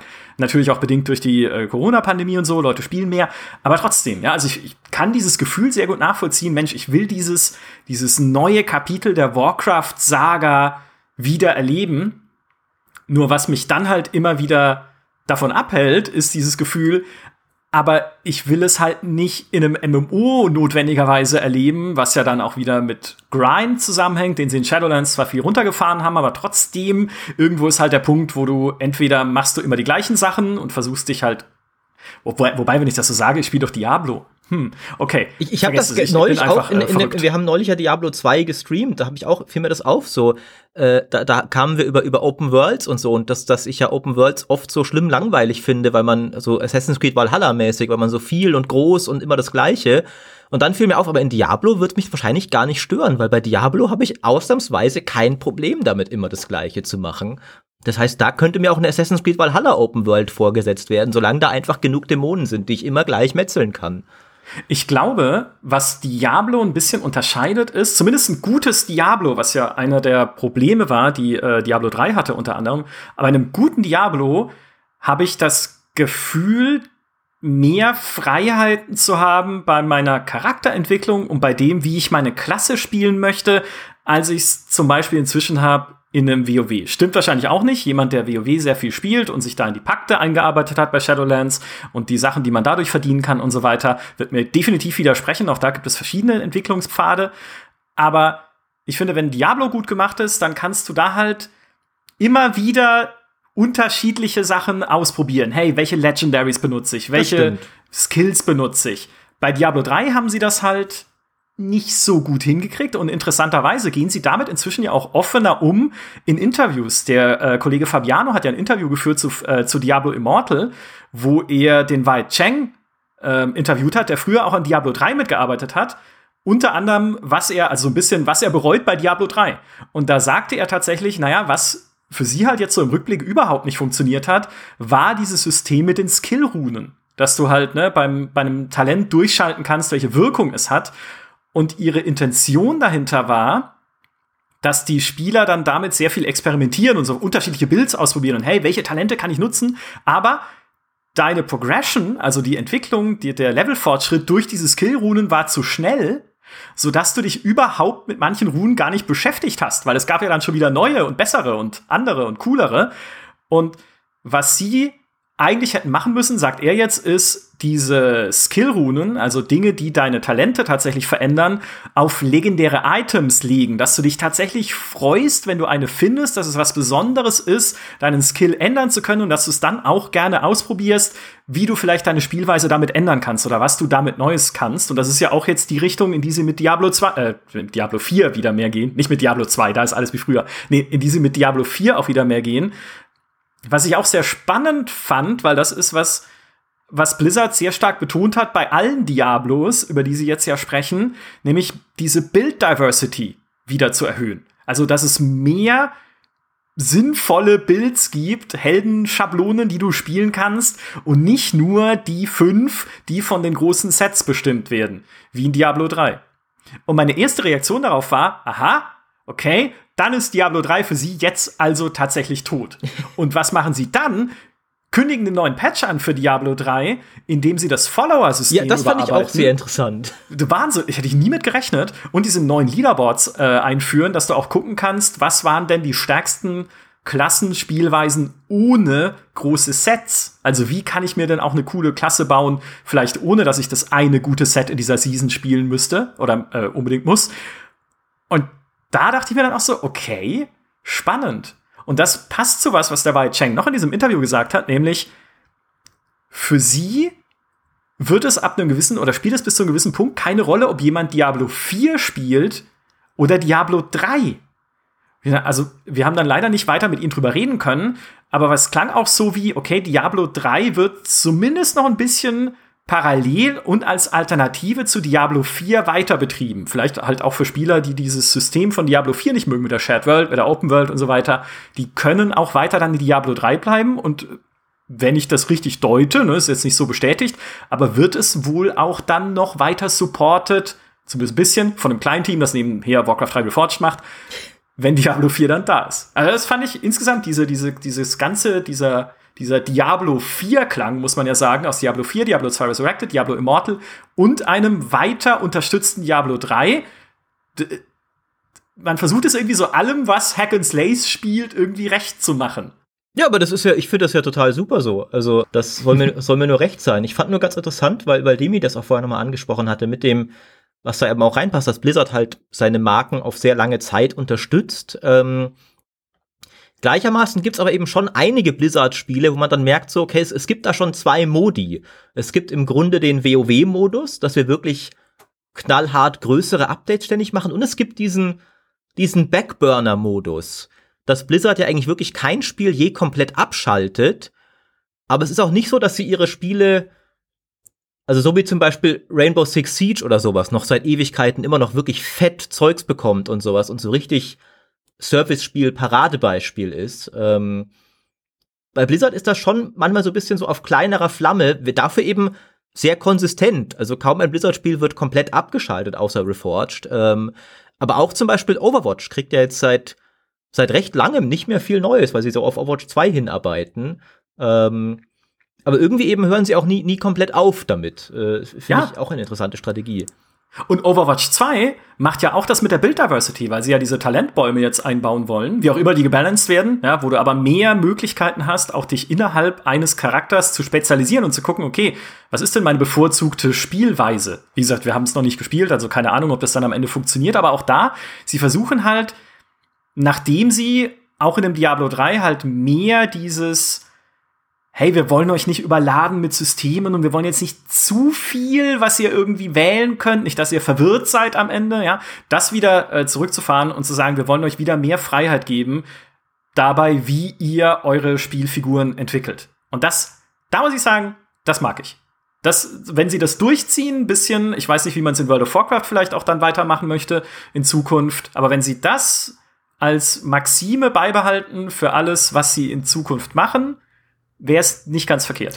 Was mich noch interessieren würde, äh, oder eine Frage an euch beide ist, also wenn man, wenn man sich so Diablo anschaut als Franchise im Hinblick auf Diablo 4, aber meinetwegen auch Diablo 3, Diablo 2, ähm, ich muss gucken, dass ich es gut formuliert bekomme, mehrschichtige Frage. A, ähm, wer, wer ist die wichtigste Zielgruppe für ein Diablo und B, wie wirkt sich das im Game Design darauf aus, welcher Abschnitt von Diablo der wichtigste ist. Weil zum Beispiel, ja, bei, als ich Diablo 3 gespielt habe, ist auch beim zweiten Mal durchspielen, habe ich gemerkt, okay, das kann ja nicht Sinn der Sache sein, diese Kampagne hier zu spielen, weil die ist vergleichsweise langweilig, die ist selbst auf hart extrem anspruchslos, die Story ist irgendwie uh, und ohne Maurice fehlt mir auch so, also ich habe dann angefangen, mir irgendwelche Podcasts oder History-Dokus oder sonst irgendwas aufs Ohr drauf zu machen, weil es zu langweilig ist, sich einfach nur durch diese anspruchslose Kampagne zu klicken. Und dann dachte ich mir, okay, es wird wahrscheinlich wie in Destiny sein, dass das eigentliche Spiel erst nach der Kampagne anfängt. Aber würdet ihr sagen, auch im Hinblick von Diablo 4, also wo liegt der wichtigste Teil eines Diablos? Ist das zwischen Stunde 20 und 100 oder zwischen Stunde 100 und 300 oder zwischen Stunde 1 und, und 50? Wisst ihr, was ich meine? Mhm. Ja, ja. Puh. Es ist, äh, das ist super schwer zu beantworten, finde ich. Es ist halt ähm. abhängig vom Spielertypen. Also wenn du so Kollegen wie Peter Barth gefragst, was man immer machen sollte, egal worum es geht. Außer ATS. Ähm, außer ATS, richtig. Dann sollte man großen Bogen um ihn machen. Äh, wenn du ihn fragst, ist, äh, er ist einer der Spieler, der nur die Story spielt und dann aufhört. Also für ihn interessiert, ihn interessiert es tatsächlich nur, okay, was passiert in diesen, was weiß ich, zehn Stunden oder so, die du brauchst, um die Story durchzuspielen. Und dann ist für ihn ein Diablo grundsätzlich gestorben. Ich würde, für mich persönlich würde ich sagen beides, weil ich habe wundervolle Erinnerungen an die Story, an, das, an den Story-Durchlauf von Diablo 2. Äh, natürlich auch komplett nostalgisch verklärt, aber weil es diese geilen Zwischensequenzen hatte. Die sie dann auch in Diablo 3 Reaper of Souls nicht mehr gemacht haben, sondern so gezeichnete, die halt so, hm, ne, ne. Aber damals, das war richtig, war richtig was Besonderes. Aber gleichzeitig habe ich Diablo 2, nachdem ich diese Story durch hatte, noch tausende Stunden weitergespielt, um mein Gear zu optimieren. Also ich bin, glaube ich, ich, ich fall irgendwie in, in, in beide Muster. Ja, ich, ich glaube aber auch, dass das genau das auch tatsächlich so ein bisschen die Antwort ist, weil das ja immer Blizzards Strategie ist, so, so zu versuchen, möglichst massentauglich zu sein. Und das meine ich jetzt gar nicht im negativen Sinne. Ähm, weil ja alle die erfolgreichsten Blizzard-Spiele so ein bisschen dieses Ding hatten, zum Beispiel StarCraft, ne? Wenn, wenn du einfach nur eine geile ATS-Kampagne haben willst, kommst du da auf deine Kosten. Wenn du 20 Jahre knallharten E-Sport haben willst, aber auch. Allerdings geht das so ein bisschen auf die Kosten, finde ich, bei Blizzard, dass nie eine dieser Zielgruppen zu 100% bedient wird. Zum Beispiel Diablo 2 muss man ja schon sagen, bei der Kampagne hätte man noch viel, vieles besser machen können, wenn man sagt, wir wollen einfach eine richtig geile, einmalige Singleplayer-Kampagne erzählen. Gleichermaßen aber das Endgame auch, ne? Weil das Endgame ist eigentlich nur, mach, spiel's noch zweimal durch auf immer höheren Schwierigkeitsgraden und mach dann Ballruns. Es ist aber beides gut genug, dass beide Zielgruppen nicht sagen, okay, das ist nichts für mich. Während ich glaube, zum Beispiel ein Path of Exile betont halt deutlich mehr eine dieser beiden Richtungen, nämlich den Spieler, der sagt, nach 100 Stunden geht das Spiel für mich erst los. Was dem Spiel den Vorteil gibt, dass es eine richtig dedizierte Hardcore-Community hat und ja auch recht viel Erfolg gebracht hat. Aber ich glaube, Leute überschätzen trotzdem sehr stark die, den Massenerfolg eines Path of Exile verglichen mit einem Diablo. Also wir lesen oft in den Kommentaren so, ja, wenn, wenn Diablo 4 rauskommt, werden sie erstmal gucken müssen, sich beweisen müssen gegen Path of Exile 2. Äh, nee, Diablo 4 wird auf Amazon am ersten Tag ausverkauft sein bei Release, genau wie Diablo 3. Ähm, und das wird eine Boxed-Version von Path of Exile 2, würde das niemals schaffen. Ähm, weil Blizzard einfach immer noch einen anderen Massenmarkt anspricht als so ein nischiges Spiel. Und Diablo 3 war eben auch das gleiche. Das hat eine nette Kampagne, eine nette Story und dann auch so ein Endgame und Seasons, die ganz cool sind, aber nicht überwältigend jetzt verglichen mit Spielen, die mehr in diese Richtung gehen. Ähm, und ich würde vermuten, dass sie das auch mit Diablo 4 so angehen werden. Und ich glaube, das ist aber auch ein Grund für ihren Erfolg so ein bisschen, weil, weil du, weil du Blizzard-Spiele irgendwie immer auf allen Levels spielen kannst und Spaß damit haben kannst egal wie tief du rein versenken dich willst. Ähm, und bei allem, was man das kritisiert, dass sie manchmal dann zu sehr in diese einfache Richtung gehen, es ist ja auch Teil ihres Erfolgs, ne? Dass kein Blizzard-Spiel je Leute vor den Kopf gestoßen hat und gesagt hat, äh, das, das check ich nicht, ich komme hier gar nicht rein in dieses Spiel. Also ich glaube, diese Zielgruppe ist bewusst recht breit und bewusst nicht zu sehr auf ein bestimmtes Aspekt spezialisiert. Ja, ist ja auch das, was sie bei Overwatch machen jetzt mit Overwatch 2, dass sie sagen, ja, vorher war es halt ein Multiplayer-Shooter und Multiplayer-Shooter haben halt per se eine eingeschränktere Zielgruppe, weil nicht jeder gibt sich einfach den Stress im Multiplayer-Modus, mhm. wenn du gegen Leute spielst, die halt richtig gut sind. Und dann aber zu sagen, naja, wir verbreitern trotzdem diese Zielgruppe, die wir ansprechen, dadurch, dass wir jetzt noch eine Singleplayer- oder Koop- äh, Komponente dazu kleben mit nett inszenierten Missionen und halt einfach mehr Lore aus diesem Universum, das er ja scheinbar cool findet ich glaube, das ist völlig richtig analysiert eigentlich. Äh, also was du gerade gesagt hast, nicht was ich gerade sage, ich baue hier nur drauf auf. Ähm, Blizzard versucht mit seinen Spielen oder hat zumindest immer versucht, möglichst alle abzuholen, die mit dieser generellen Spielmechanik was anfangen können. Früher. Und dann haben sie aber jetzt eher vielleicht auch ein bisschen speziellere Projekte gemacht, auch welche, die kleiner angefangen haben, ein Hearthstone, beste Beispiel, aber auch ein Overwatch, würde ich sagen, hat halt eher so als Nukleus angefangen im Multiplayer und versuchen jetzt es zu verbreitern. Ja. Möglicherweise, ne, um dann halt mehr Leute anzusprechen. War aber auch einer der Gründe, warum ich Overwatch nie so reingekommen bin wie halt in andere Blizzard-Spiele, weil es eben nicht dieses rundum sorglos Paket war, sondern und und ich fand das immer doof. Also, ich habe ja Overwatch 2 damals gespielt, letzt, äh, letzte BlizzCon als angekündigt wurde und fand, der Singleplayer war noch nicht so toll umgesetzt, wie er hätte sein sollen, aber prinzipiell finde ich es halt genau richtig, weil ich mir immer dachte so, ich finde so die Figuren und die Welt, die machen eigentlich schon einen coolen Eindruck. Ich hätte gerne eine Koop-Kampagne in Overwatch, äh, aber weil ihr nur kompetitiven Multiplayer bietet, ab und an mal ein Singleplayer-Event, ist das für mich kein vollständiges Blizzard-Erlebnis, weil zu einem vollständigen Blizzard-Erlebnis gehört für mich auch Story-Content dazu, weil das immer so war. Selbst in euren härtesten E-Sports-Spielen, ja, selbst in StarCraft. StarCraft hat ist bei vielen Spielern auch dafür bekannt, dass es einfach eine richtig geile ATS-Story hatte, denen der ATS-Aspekt völlig egal ist, während es gleichzeitig in Nordkorea Stadien, äh, Südkorea Stadien füllt wie hier nur Fußballspiele.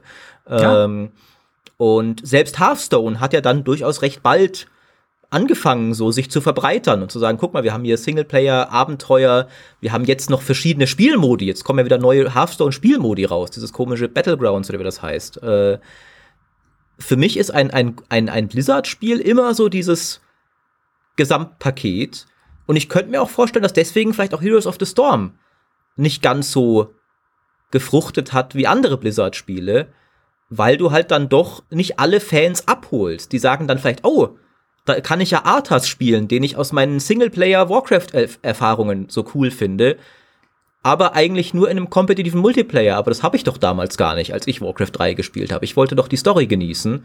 Ähm, und dann kriegst du halt da doch nicht die ganzen Blizzard-Fans, weil das auch nicht alles Multiplayer-Fans sind. Ist ja, muss man ja sagen, auch immer noch ein sehr modernes Modell und auch ein Modell, wo, wo Blizzard, und wir haben ja schon in, zum Beispiel im Game Loop Podcast auch schon drüber gesprochen, Blizzard war ja in vielerlei Hinsicht sehr wegweisend für Service Games, aber ein Stück weit eben jetzt auch für so diesen MMO-Gedanken, den viele MMOs wollen, diese Theme Park-Idee, dass mhm. unser MMO, unser Multiplayer-Spiel, unsere Service Open World ist eben ein Spielplatz, für alle Arten von Spielertypen, egal was ihr wollt, was ja auch ein GTA Online so erfolgreich macht. Äh, Red Dead Redemption, also Red Dead Online, da gehen sie jetzt auch viel, viel stärker in Richtung Singleplayer-Fokus und so, weil sie merken, okay, je spezieller wir das Ganze machen, desto äh, mehr Zielgruppe lassen wir uns natürlich entgehen. Es gibt natürlich auch den entgegengesetzten Entwurf, wenn du ein sehr spezielles Spiel machst. Und das bietet aber was, was sonst kein anderes Spiel kann für Fans dieses jeweiligen Genres. Ja, sie Rainbow Six Siege, die brauchen auch keinen Singleplayer. Ja. Ähm, mhm. Dann funktioniert das auch. Aber das ist natürlich sehr schwierig, wo, beziehungsweise ist alles schwierig, ja. Aber dieser Theme Park Gedanke ist einfach immer noch ein sehr, sehr moderner und da, da in diese Richtung zu gehen, ähm, das habt ihr ja gerade auch gesagt, ist, glaube ich, gerade für Blizzard mit dem, was Blizzard-Fans erwarten, eigentlich eine sehr sinnvolle Idee. Und was halt auch Blizzards eigener Anspruch ist. Also Blizzard will ja erfolgreicher sein als Rainbow Six Siege. Blizzard will ja Spiele machen, die die ganze Welt spielt. Hm. Ähm, das war ja immer ihr Ding, dass sie auch etablierte Konzepte nehmen und sagen, wie machen wir das richtig hart massentauglich. Das haben sie mit Kartenspielen gemacht, ne? Äh, das haben sie mit MMOs gemacht. Das waren ja auch alles Nischengenres davor und jetzt nicht mehr. Deswegen, ich, ich glaube, sie haben das so ein bisschen aus den Augen verloren, vielleicht in den letzten Jahren. Ich habe schon den Eindruck, dass so in mancherlei Hinsicht mit manchen Spielen Blizzard so ein bisschen von Trendsettern zu Trendchasern geworden sind, teilweise. Ähm, und vielleicht ist auch wieder versuchen, das so ein bisschen zurückzugewinnen, ihre, ihre, ihre Trendsetter-Position. Weil das muss man ja sagen, sind sie nicht mehr. Ja. Eine ganze Weile schon nicht mehr. Das waren sie aber mal. Ähm, und es ist noch gar nicht so lange her. Blizzard, also klar, früher, Blizzard hat Genres begründet mit Diablo. Blizzard hat Genres dominiert mit Warcraft und StarCraft. Ähm, aber Blizzard hat auch noch zuletzt, ne, Hearthstone, hat, heutzutage haben, können, haben wir alle gar keinen Bock mehr auf die ganzen Kartenspiele, die jeder Publisher raushaut, wie blöd. ähm, aber damals haben wir gedacht, was, ein Kartenspiel von Blizzard? Kartenspiele können doch nicht erfolgreich sein auf dem PC. Was machen die denn für einen Scheiß? Ähm, und dann war, war so ein bisschen so, okay, wir machen jetzt auch einen MOBA. Wir machen jetzt auch einen Multiplayer-Shooter. Äh, wir machen jetzt auch Mobile-Spiele. Ähm, und da bin ich gespannt, ob Blizzard mal wieder hinkommt an den Punkt. Was glaubt ihr denn, ähm, dass Blizzard wieder Trendsetter werden kann? Weil da bin ich auch nicht sicher, ob sie aktuell irgendwas im Portfolio haben geplant, was das sein könnte, weil auch ein Diablo 4 wird ja kein Trendsetter sein, im Sinne von, dass es, also Diablo muss auch keine Trends mehr setten, weil der Diablo-Trend wurde vor 20 Jahren gesettet äh, und seitdem hat ihn doch niemand übertroffen bei Blizzard. Äh, aber wirkt jetzt auch nicht wie ein Spiel, das irgendwie dem Gaming als Ganzes neue Impulse geben wird, weil Open World und Shared World ist auch nicht so, ah, jetzt hat Blizzard endlich mal diese Idee, jetzt werden andere Publisher auch mal auf die Idee kommen, Open Worlds zu machen. Ne? Nee, äh, das funktioniert anders. Ja, ist schwer zu sagen. Also ich glaube, ich glaube schon, dass die Beobachtung richtig ist. Ich glaube, das erste Mal, wo dieses äh, Trendsetting und diese Dominanz von Blizzard gebröckelt äh, ist, war einfach äh, Dota oder Heroes mhm. of the mhm. Storm. Das haben sie verpennt. Eigentlich hätte nach allen Gesetzen, die es in dieser Welt gibt, hätte League of Legends quasi oder Dota 2 von Blizzard kommen müssen. Ja. Weil es war ihre Plattform, die dafür genutzt wurde. Und sie haben es nicht verstanden, muss man wirklich so sagen. Ja, also sie haben gesehen, es ist erfolgreich, aber sie haben es, sie konnten es nicht einfangen, bis es zu spät war. Ja, wenn ich Heroes of the Storm rausbringe, wenn die ganze Welt schon äh, LOL und Dota 2 spielt, es funktioniert halt nicht. Und ich bin mir nicht, also wenn wir tatsächlich sagen, okay, es ist Teil dieser Blizzard-Strategie, das Genre, die Genres zu beherrschen, die sie beherrschen können. Also sowas wie eben Diablo oder sowas wie die klassischen Abo-MMOs, dann müssten sie eigentlich mit dem, was sie tun, gerade auf dem richtigen Weg sein. Weil Diablo versuchen sie ja wirklich jetzt zu sagen, hey, wenn ihr Hack and Slays mögt, ihr kommt nicht an all dem vorbei, was euch dieser Diablo-Kosmos in Zukunft bieten wird, bis zu euren Smartphones hin. Ja, selbst wenn ihr im Bus sitzt, sollt ihr noch Diablo spielen, Ja. weil wir halt omnipräsent sind mit diesem Ding. Vielleicht mögen welche von euch trotzdem Path of Exile oder Lost Ark oder sonst was lieber, weil die in punktuell in manchen äh, Spielelementen mehr Tiefe erreichen oder mehr Grafikqualität oder was auch immer. Aber trotzdem, wir sitzen in allen Vorlieben auch mit unserem Diablo mit drin und sind deshalb so riesig, dass ihr nicht an uns vorbeikommt.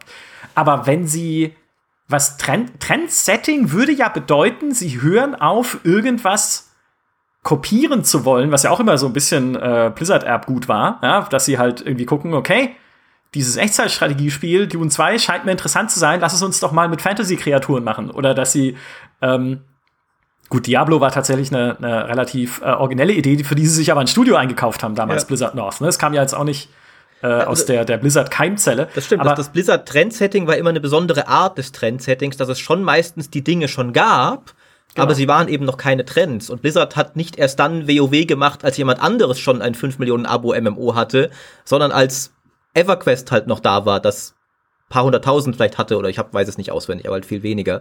Aber Ja. sie haben auch we- wenig komplett aus dem Nichts geschaffen, aber sie hatten schon so ein Gespür dafür, Dinge zu erkennen, die das werden können, bevor sie es geworden sind und nicht erst danach.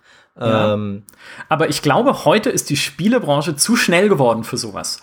Weil wir heute ploppt halt Battle Royale auf und ist sofort, also nicht sofort, hat auch ein bisschen gedauert, aber wird halt so schnell, so riesig, dass du als zumindest in der Vergangenheit doch oft auch recht träges Unternehmen wie Blizzard gar nicht sagen kannst, okay, lass uns ein Battle Royale Spiel aus, ist schon wieder vorbei. Ne? Also, weil sich die Trends einfach so schnell so schnell kommen und so schnell wieder gehen und so schnell äh, steigern, in so, in so einen Exzess auch reinsteigern, wie es ja in Fortnite dann geworden ist beispielsweise, dass du eigentlich kaum die Chance hast, da zu sagen, okay, wir machen jetzt so ein richtig, also so ein, wir machen jetzt ein Battle Royale Spiel, was halt, was halt richtig cool ist, so dass es jetzt, und es hat eine Singleplayer-Kampagne, damit es jeder, jeden anspricht oder so.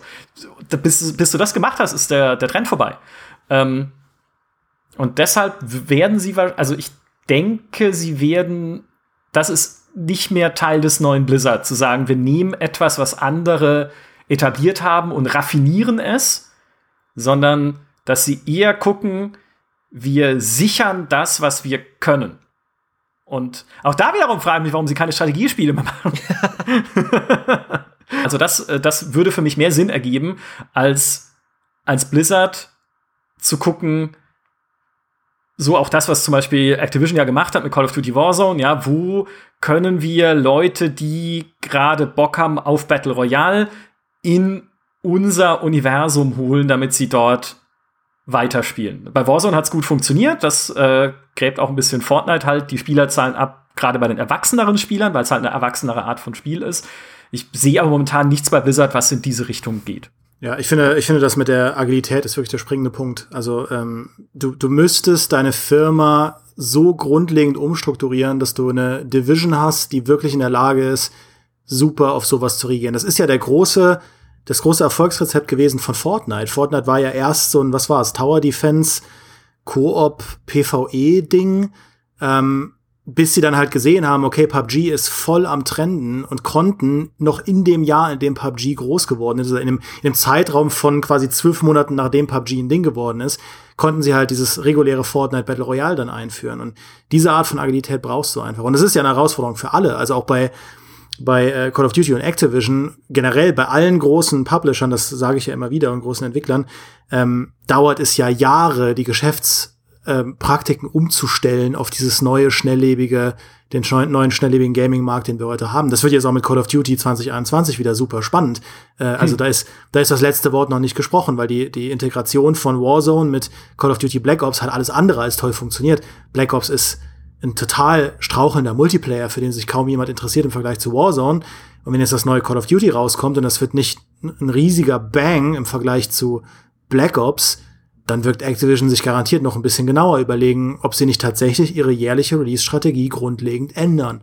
Und genauso wird es bei Battlefield 6 jetzt so spannend zu sehen, ob das jetzt mal das erste DICE Multiplayer-Spiel wird seit, weiß ich nicht, Battlefield 3, wo das Service-Modell mal richtig funktioniert und für den, für den Ja. aktuellen Markt mal einigermaßen äh, andockt mit den Leuten. Äh, und, und das halt die Leute, die die Branche anführen in Sachen Größe, dass die so sehr kämpfen damit, äh, mit dieser Schnelllebigkeit irgendwie was auf die Beine zu stellen, das ist, finde ich, der springende Punkt. Das ist das, was Blizzard da auch, also kann ich nur unterstreichen. Und du ja. hast natürlich mit Activision auch ein gutes Stichwort gebracht. Das hat sich ja auch geändert. Blizzard hat jetzt halt auch einfach einen großen Publisher im Rücken, der wahrscheinlich auch selber, da kommt halt irgendein Anzugträger und pinnt denen halt irgendwelche Marktanalysen so ans, an die Tafel und sagt mal, guck mal Leute, das ist gerade erfolgreich. Ich glaube, da ist es auch schwieriger zu sagen als früher. Guckt mal Leute, hier dieses EverQuest hat 200.000 Abos oder sowas. Wir glauben, wir kommen auf 5 Millionen. Probieren wir das doch mal. Weil dann sagt der Moment, worauf basiert ihr das denn? Marktanalytisch gesehen. MMOs sind doch gar nicht so groß macht lieber noch ein RTS. Die verkaufen sich gerade besser als MMOs, äh, wie ja damals die Welt noch funktioniert hat. Ähm, und das macht es, glaube ich, auch schwieriger für ein Blizzard. Weil man hört ja auch so ein bisschen, was so dann teilweise halt Vorgaben so von Activision sind, so dass da wie viel Geld verdient werden muss, wie viele Spieler gebunden werden sollen und, und so. Das macht halt ein, ein Entwickler auch automatisch mehr zum Trend Chaser als zum Trendsetter. Und ich würde mal vermuten, dass auch teilweise eben ein Grund, warum äh, so viele Leute abgesprungen sind. Ja. Und dann, äh, dann hast du natürlich noch die grundsätzliche Volatilität des Marktes. Also siehe halt Among Us. Ja, das Spiel war irgendwie, weiß ich nicht, fünf Jahre draußen. Und dann, ja. dann wurde ja. es von Twitch entdeckt und ist plötzlich eine absolute Sensation geworden. Und im selben Jahr hast du dann auch ein Phasmophobia und du hast ein, ein, wie hieß das Ding, Fall Guys, ja, so ein Takeshis ja. Castle äh, äh, Battle Royale. Also ja. was, was sagst du denn als Publisher, wenn du dir das anschaust und sagst, okay, sollen wir sowas jetzt auch machen? Aber Moment, die Zahlen sind jetzt nach drei Wochen schon wieder rückläufig, aber Among Us bleibt irgendwie, sollen wir auch so ein soziales Experimentspiel machen? Hm? Und dann entwickeln hm. sie das, wir sehen uns in drei Jahren und in drei Jahren ist halt, Ja, genau. Also das, äh, ich muss auch sagen, um jetzt die Perspektive der, der, der Publisher und Entwickler einzunehmen, das ist ja auch einfach verflucht schwer. Ähm, und du hast ja, du hast ja, und wir haben das ja auch schon häufiger besprochen, man, man sieht ja auch die Spiele, die ganz gezielt auf diesen Twitch-Hype und so weiter abzielen, siehe, was hat Hyperscape? Ähm, das kannst du ja direkt beerdigen. Also das klappt ja so selten. Ja. Valorant ist eine der wenigen Ausnahmen, wo so ein, so, ein, so ein Planspiel mal einigermaßen funktioniert hat, aber trotzdem. Und selbst das hat ja sich am Anfang ein bisschen schwer getan. Mhm. Ähm, also das ist ja allgemein, finde ich, sehr oft, auch immer, wenn ich mich mit Ent Entwicklern interviewe und, und sie erzählen mir schon vor Release von ihrem 10 Das ist das sicherste Zeichen, dass du weißt, das Spiel wird ein Flop. Ja. Weil, also immer. ich kann mich nicht erinnern an ein Spiel, das, äh, das, das, das solche Sachen im Interview gesagt hat, das dann hinterher auch das erfüllt hat. Das passiert so selten. Ähm, und selbst Blizzard, die haben ja nicht, StarCraft kam ja nicht auf den Markt so, wo sie vorher gesagt haben, ja, also unser 10 Jahres E-Sport-Plan für Südkorea sieht so aus. Ähm, nee, die haben ein geiles Spiel gemacht und daraus erwuchs das dann. Und früher war ja Blizzard zum Teil auch noch so agil. Hearthstone ist ja so ein Projekt. Mhm. So ein bisschen so ein Fall Guys-Ding eigentlich. Ne? Das, das waren, waren ja irgendwie, glaube ich, zehn Entwickler oder sowas bei Blizzard, die halt einfach mal sich zusammengesetzt hatten und gesagt haben, worauf haben wir Bock? Was können wir mit wenig Ressourcen Geiles machen? Und dann, ich meine, ich spiele inzwischen kein Hearthstone mehr, weil es nicht mehr ganz meine Art von Kartenspiel ist, aber man muss immer diesen Respekt zollen. Es kam aus dem Nichts, niemand hat dran geglaubt und es war ein absoluter Erfolg äh, und hat die Spielelandschaft komplett verändert. Und aber das ist natürlich das machst du, das, das entsteht, finde ich, nicht daraus, dass du sowas planst, sondern dass du einfach das bestmögliche Spiel machst und dann mal schauen, was kommt. Äh, und ich glaube halt, je mehr Activision das Ruder hat, desto weniger wird dieser Ansatz bei Blizzard bestehen. Desto mehr wird von Anfang an eher, hier sind die Spielerzahlen, auf die wir wollen, wie garantieren wir das? Und dann ist die Art natürlich viel leichter, ja, ein Mobile-Spiel für China, ähm, als jetzt irgendwie was anderes.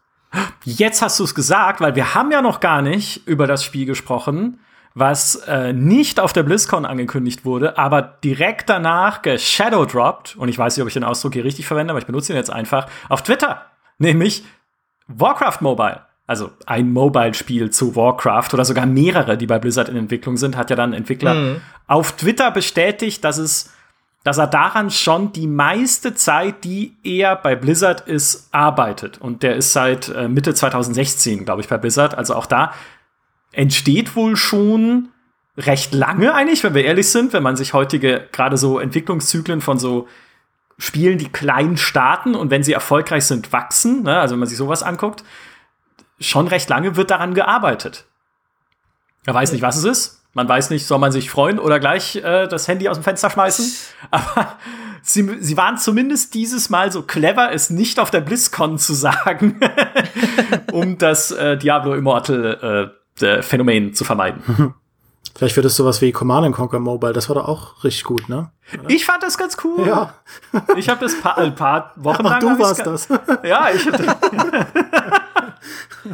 Also die, die, die Sache mit diesen ganzen Mobile-Spielen ist ja oft, dass sie für sich genommen ja wirklich nicht so schlecht sind. Hm. Ich glaube, dass was halt ja, bei den Name. Fans, was den Fans immer die, die, die, die, die Zornesröte in, in, aufs Gesicht treibt, ist halt, wenn ein Publisher kommt und sagt, das ist das Einzige, was wir mit dieser Marke machen. Ja, ja, ja. So, wir ja. haben hier Command Conquer kommt zurück, aber nur als Mobile-Spiel. Und genauso hat ja Blizzard auch gemacht. Hey Leute, nachdem wir jetzt seit fünf Jahren bei Diablo 3 nur noch lahme Seasons machen, jetzt kommt endlich mal was Neues. Aber es ist nur ein Mobile-Spiel und, und Diablo 4 kündigen wir dann nächstes Jahr an, wenn überhaupt. Ne? Viel, viel Spaß bis dahin. Ähm, Und ich glaube auch damals, wenn, wenn Diablo Immortal, ja, wenn direkt nach, danach noch einfach nur noch der White Chain gesagt hätte, oh yeah, and one more thing, und dann flimmert das Diablo 4 Logo über den Bildschirm und dann ist die BlizzCon aus, wäre das alles nicht passiert. Die hätten ja nicht mal Gameplay zeigen müssen. Einfach nur sagen, hey Leute, das kommt ja. auch noch. Und genauso bei Command Conquer. Wenn, äh, wenn, wenn sie halt nebenbei noch gesagt hätten, guck mal, aber wir remastern auch das alte Spiel für euch Oldschool-Fans. Ganz andere Reaktion, 100%. Deswegen glaube ich, auf dieser BlizzCon hätten sie es sogar erlauben können, weil die alten Fans alle immer noch im Freudestaumel sind für Diablo 2 Remastered, dass sie da dann vielleicht auch ein Mobile-Spiel in weniger übel genommen hätten. Aber es ist ja, sie haben ja vor einer Weile sogar schon gesagt, sie wollen eigentlich zu all ihren Marken Mobile-Spiele machen. Das heißt, auch StarCraft wird vielleicht eins bekommen. Und da bin ich auch gespannt drauf. Oh, so wie äh, hier Stellaris, wie hieß es? Gal Galaxy Command? Jetzt was dann die Artworks aus Halo geklaut hat. Und so? Ja, genau. Ja, okay. Naja, vielleicht können sie sie können sie ja besser machen. Aber ich bin, also, das ist ja, vielleicht, weiß ich nicht, ein äh, bisschen das, was mir dieses Jahr bei der BlizzCon ja auch gefehlt hat, ist dieses, also jetzt mal um den größeren Bogen zu spannen, ist dieses, wir feiern tatsächlich unsere Marken gemeinsam mit den Fans. Hat natürlich Gründe, wir wissen alle, man hätte jetzt keine Messe machen können, einfach in der Situation. Aber sowas hat für mich, war ja auch oft genug auf BlizzCons, du ja auch, Maurice, ähm, dieses, okay, ich freue mich wirklich drauf, was jetzt zu einem meiner Lieblingsuniversen wieder gezeigt wird und ich habe das relative Grundvertrauen darin, dass es zumindest 65% geil sein könnte. Mhm. Ja? Das fehlt mir inzwischen. Also, das hat mir dieses Jahr halt ganz extrem gefehlt, auch wegen der Darstellungsform. Es ist einfach nicht interessant, Jay Allen Bragg auf einer leeren Bühne zu sehen. Weil er ist jetzt auch nicht der geborene Showman, muss er ja auch nicht sein, aber es war halt, er, er spricht ja trotzdem auswendig gelernte Sätze vor. Ja, also es ist mhm. jetzt nicht kein authentischer Auftritt des Blizzard CEOs. War er auch nicht in einem Interview, das Peter mit ihm geführt hat für GameStar Plus. Du merkst halt, die Dinge, die er sagt, sind natürlich schon einstudiert und ähm, vom Marketing auch mit mal drüber geschaut und so. Äh, aber dieses ich weiß, hey, wenn ich eine BlizzCon schaue, es gibt bestimmt für mich als, und das bin ich für mich als Fan all dieser Universen. Ich mag Diablo, ich mag Warcraft, ich mag StarCraft, ich bin mit all diesen Sachen groß geworden. Und bei, mit WoW bin ich dann bei GameStar groß geworden, als ich es damals gespielt habe. Also all das verbinde ich halt so mit meiner, so fest mit meiner Spielerbiografie. Ich freue mich drauf, das gemeinsam mit anderen zu erleben, wenn man vor Ort ist in Anaheim und mich auch drauf zu, und ich weiß auch, hey, es kommt was Cooles dazu. Und das hat, das hat die BlizzCon ein bisschen verloren. Und das wäre für mich so der Grund, trotz, obwohl ich Diablo 4 freue mich drauf, ne, obwohl ich auch cool fand, was sie gesagt und gezeigt haben, das wäre so für mich der Grund zu sagen, das war keine richtig gute BlizzCon. Also, das ist ein bisschen das, wo ich nächstes Mal wieder mehr erwarten würde. Vielleicht auch, weil sie dann halt zeigen, ob es StarCraft noch gibt. Oder ob sie vielleicht auch mal was Neues machen. Ne? Das hatten wir dann auch im Livestream, den wir abends gemacht haben, noch zur Opening Ceremony, wo äh, ich dann auch meinte, es wäre ja vielleicht auch mal möglich, dass Blizzard seit Overwatch auch noch mal, also Overwatch ist ja auch aus den Resten damals von Titan entstanden, das eingestellte MMO, was sie machen wollten, aber dass Blizzard sich noch mal auch wieder an eine neue Welt, an eine neue Marke, ein neues Universum wagt, dass man wieder so neu erleben kann, wie wir damals oder wie ich damals halt in das Warcraft-Universum reingekommen bin oder ins StarCraft-Universum. Aber dann endet halt diese BlizzCon mit dem Teaser, hey, viel mehr Leute hier arbeiten an unangekündigten Spielen als an angekündigten. Und dann sitzt ja. da und denkst so, warum? Ist es gut? Ist sind es Mobile Games, Jay Allen? Sag es. Sag es, wenn es Mobile Games sind, dann mache ich aus. ähm, oder auch nicht, vielleicht spiele ich ja gerne Mobile Games, aber dies, das hat gefehlt. Vielleicht auch einfach nur dieses One More Thing am Ende. Wir haben StarCraft nicht vergessen. Ja? Und natürlich dieses kleine Eingeständnis und Warcraft 3 Reforged war halt einfach ein Griff ins Klo. Ja. Ja. Naja, aber ich würde mal sagen, wenn ich eine Schulnote geben müsste, ich habe direkt nach der Opening Ceremony gesagt zwei bis drei. Da war ich aber zu sehr in Diablo 4 drin. Jetzt mit ein bisschen mehr Abstand würde ich sagen 4 plus äh, oder 3 bis 4. Und du, Maurice? Oh, das finde ich tatsächlich sehr hart, äh, aber ich beurteile ja auch wirklich nur nach Diablo. Ähm, ja, 4 gewinnt, weißt du ja, also mit 4 mit vier werden sie versetzt. Das heißt, ins nächste äh, Jahr. ich ich gebe, ich gebe, ich würde sogar eine 2 geben, denke ich. äh, ich, war, ich war recht happy am Ende, was aber auch daran liegt, dass mir halt ist mir völlig schnurz, ob Overwatch ein bisschen kurz kam oder sowas. Es gab geile Diablo-News und das ist auch alles, was ich will. Ähm, es ist ein bisschen schade natürlich, dass ich an dem Punkt bin, dass mich von Blizzard weitgehend nur noch diese eine Marke interessiert, weil ich halt weiß, StarCraft kommt eh nichts mehr, Warcraft macht nichts mehr, was ich will. Ähm, wobei ich ja jetzt inzwischen, Mary hat mich jetzt tatsächlich zur WoW gebracht, mal reinzuspielen. Ich habe jetzt zwei Abende WoW gespielt inzwischen. Vielleicht nächste BlizzCon bin ich dann ein Junkie und freue mich voll auf das nächste Add-on, das da ja dann turnusmäßig wieder angekündigt werden muss. Mal schauen, äh, das wird man noch sehen müssen. Ähm, aber ich war, ich ging relativ happy raus. Also ich habe, ich habe so ein bisschen, vielleicht liegt es auch an Erwartungen, aber ich habe alles bekommen, was ich erwartet habe. Ähm, ich habe erwartet, dass zu Overwatch nicht viel kommt. Ich habe erwartet, dass zu StarCraft nicht viel kommt und äh, nur eben Warcraft 3 Reforged. Da, da hätte was kommen müssen. Das finde ich war allein das, allein das ballert eigentlich auf eine 3 runter. Nee, mach mal so, weil das äh, fand ich, ähm, es gibt eine 1 für Diablo und eine 4 für alles andere. Machen wir es so. Und das, das war so ein bisschen bei mir das Ding. Aber witzigerweise anscheinend war ja dann, Overwatch war ja ein bisschen komisch, weil das kam ja relativ kurz, wurde ja gar nicht in der Opening Night erwähnt, was ich ziemlich krass fand. Ähm, aber Mary hat auch eine Kolumne geschrieben, dass das Panel danach ihr sogar wieder richtig Bock gemacht hat auf das ja. Spiel. Ähm, während wir auch. ja alle vorher spekuliert haben, so, ja, wahrscheinlich wird's irgendwie Free-to-Play oder gecancelt oder zum DLC umgewandelt oder sowas. Ähm, wie war es denn für dich, Demi? So aus, aus äh, der du ja da durchaus aus, aus einer anderen Perspektive rangehst. Wie war für dich die BlizzCon, also deine Von mir kriegt es eine 6, weil es kein Star Wars-Spiel gibt. Es gibt ja jetzt keine Ausrede mehr. Also ich meine, das darf ja jetzt wieder jeder Star Wars machen und äh, seit wann gilt das? Seit drei Monaten. In der Zeit hätte man auch schon mal locker einen Prototypen entwickeln können. Star Wars Craft. ja. Starcraft ähm, Wars. Nee, ich freue mich einfach, also ich freue mich tatsächlich über das Diablo 2 Remaster. Ähm, ich fand auch das Gespräch mit den Entwicklern für ein, sag ich mal, AAA-Gespräch, das sind ja oft eher sehr durchexerzierte Interviews fand ich es trotzdem sehr interessant, mit denen zu reden, weil ich die, äh, die ähm, Vicarious Visions, also die Tony Hawk Remake-Entwickler, auch äh, das ist ein sehr interessantes Studio, weil die mhm. sich halt nach Skylanders spezialisiert haben auf das Kuratieren und Restaurieren von Spielen. Ähm, und dass die jetzt ein Diablo 2 Remaster machen, das war einfach ein interessantes Gespräch und mit denen auch darüber ja. zu reden, wie, wie ähm, was eigentlich für eine Herausforderung ist, auch, ähm, dass man auch nicht zu viel neu machen darf, auch wenn man es könnte, weil sonst diese Stiffness beim Gehen, ja, dieses Typ, dieser Walk in Diablo, wenn man, wenn die Sprites dann da laufen und so, man darf auch in 3D dem einfach nicht diese, diese ähm, Clunkiness halt nehmen und äh, er hat mir gesagt, selbst sowas wie die Controllersteuerung ist halt super herausfordernd, weil du normalerweise in diesen Spielen ja immer indirekt eigentlich steuerst mit einem Cursor. Du sagst, geh da hin und mit dem Gamepad hast du eine direkte Steuerung. Und wenn dann irgendwie Maurice Weber, der Nekromant, an Position X äh, ein Skelett beschwören will, das ist mit dem Gamepad gar nicht so einfach zu machen, ja. ohne dass du so einen doofen Cursor über den Screen bewegen musst. Also, das Diablo 2 Remaster, das ist für mich auch persönlich cool, weil ich auch Bock habe, das Spiel mal weil als ich dann tatsächlich, ich habe es ja immer bewundert, wenn es andere gespielt haben, als ich es dann selbst gespielt habe, war der Zug so ein bisschen abgefahren. Da gab es halt schon viel mehr mittlerweile und ich hoffe halt, dass ich damit so endlich diesen Zugang bekommen kann zu was Diablo eigentlich damals mit den Leuten gemacht hat, als sie es spielen konnten. Das ist ja eigentlich dieses hehre Ziel, dass sie sich gesteckt haben mit dem Remaster, ähm, auch mit den neu aufgenommenen Cutscenes und so weiter, was Michael ja auch vorhin meinte, wie, wie prägend die Zwischensequenzen für ihn waren. Ist ja eigentlich lustig, dass sie gesagt haben, das ist der eine Part, den wir jetzt als Remake machen. Also haben sie gesagt, das ist bei Blizzard ja jetzt auch so ein bisschen, also es kann auch eher so ein, lo lo lockeres Vorhaben sein. Ähm, aber ja, also von daher, das war für mich persönlich, war das halt eine, an dem Punkt eine 2. Ähm, ansonsten halt wahrscheinlich irgendwas so befriedigend, aber mir ist Overwatch auch ehrlich gesagt egal. Und wir auch.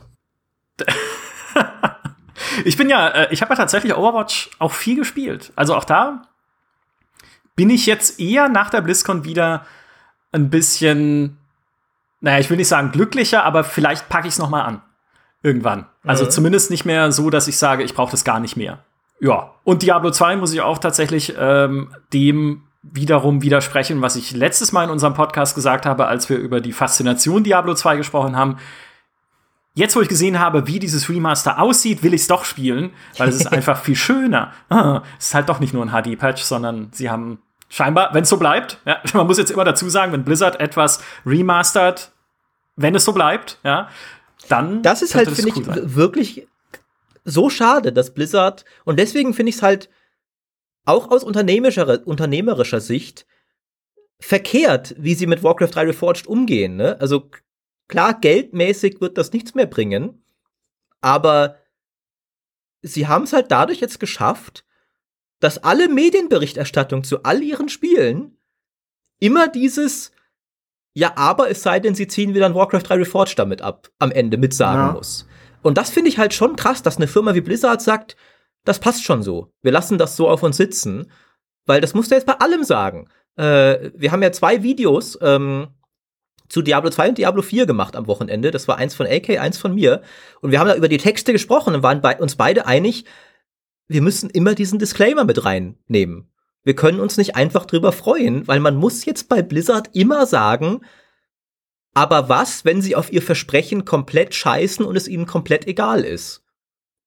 Weil das kann immer passieren ab jetzt. Und deswegen verstehe ich nicht, warum sie da nicht einfach deswegen sagen, Leute, wir müssen das nochmal irgendwie retten. Wir, wir, können nicht das Studio sein, das, ich glaube, sie bauen halt drauf, dass in zwei Jahren ist das, wenn Diablo und so sind Gamer ja auch, ne? Wir haben ein kurzes Gedächtnis und auch ich werde Diablo 4 natürlich zum Launch spielen, wenn es rauskommt, so oder so.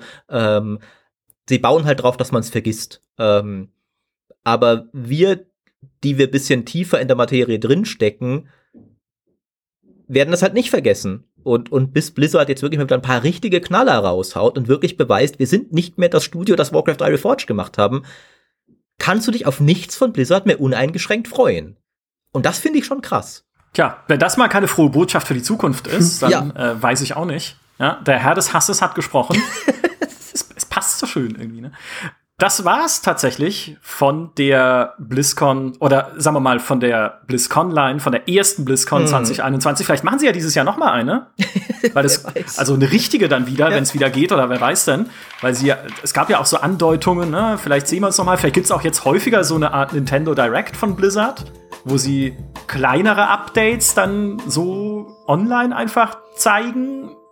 Mal gucken. Wer weiß. Mal gucken mal schauen, wie es weitergeht. Ich fand das super. Vielen Dank euch beiden. Endlich mal wieder die drei großen Übel versammelt. Ja. Das macht immer Spaß. Immer wieder schön. Ich hoffe, euch hat es auch allen Spaß gemacht beim Zuhören und wir hören uns wieder im nächsten GameStar Podcast. Bis dahin, macht's gut. Ciao, ciao. Ciao. Bis dann.